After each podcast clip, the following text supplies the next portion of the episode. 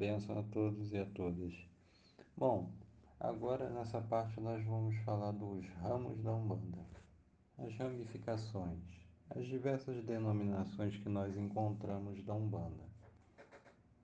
Em sua prática, a religião da Umbanda foi absorvendo grande parte de doutrinas de outras religiões existentes e ou se adaptando às regiões nacionais para fins de proselitismos, de, de busca de fiéis, né? E difusão da sua doutrina. Difusão da sua doutrina para busca de fiéis, isso são para fins de proselitismo. Assim, a Umbanda apresenta nuances e peculiaridades que fazem surgir aquilo que se tem denominado como ramos da Umbanda Aliás, essas nuances podem ser encontradas até mesmo no mesmo ramo da Umbanda. Eis que a sua ritualística e forma de culto, no geral, varia de casa para casa, conforme as designações do dirigente daquele local. Quer dizer, é, mesmo no, numa, no mesmo ramo, Umbanda Branca, por exemplo, mesmo numa Umbanda Branca, pode haver grandes variações de uma casa de, é, do Rio de Janeiro para uma casa de São Paulo, entende? Por conta da, da, da caracterização do culto conforme o dirigente de cada casa. Certo que essas variações, como já falado, em nada empobrece o culto, mas ao contrário, enriquece e nos mostra que, mesmo na diversidade, podemos preservar a unidade de adoração ao Deus único, Zambi. Além disso, nos demonstra que precisamos e devemos respeitar a diversidade das casas, principalmente aquelas que permanecem fiéis aos objetivos, princípios e valores fundamentais transmitidos em sua origem pelo Caboclo das Sete Encruzilhadas. Entende? Não é porque existem vários ramos, várias ramificações, que a gente vai ficar achando que, oh, que culto pobre, que, que culto confuso. Não, isso enriquece o culto e nos mostra que precisamos respeitar as diversas casas e os diversos ramos, tá bom? Porque, afinal, todos eles objetivam ou, ou são ou eram para objetivar é, difundir os princípios e valores fundamentais trazidos pelo Caboclo das Sete Encruzilhadas para o nosso crescimento e progresso humano, tá bom? Então encontramos expressões ou ramos da Umbanda como Umbanda popular, que seria uma Umbanda mais flexível em termos de costumes e rituais e mais aberta ao sincretismo. Contamos também com a Umbanda tradicional, fundada pelo Caboclo das Sete Encruzilhadas, tendo como entidades iniciais os caboclos, os pretos velhos e as crianças, forte nas bases doutrinárias kardecistas e tendo como valor primordial a caridade e a fraternidade.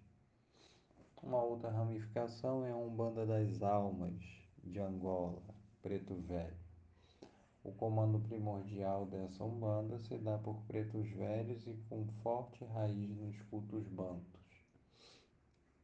Encontramos a umbanda de Omolocô, com forte influência nos ensinamentos de Tata Tancredo da Silva Pinto, com raiz no culto banto, dos orixás e das entidades da Umbanda.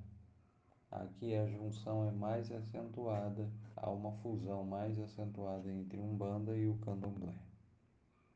A Umbanda de Caritas, aqui não há culto aos orixás e há forte influência das doutrinas do Espiritismo de Allan, de Allan Kardec. Sua denominação se deve principalmente pelo fato de abrirem seus trabalhos com a prece de Caritas.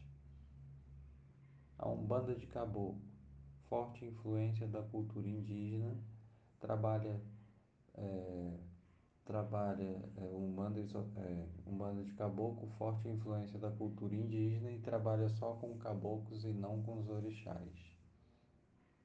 A Umbanda esotérica, nela encontramos diversas influências do esoterismo.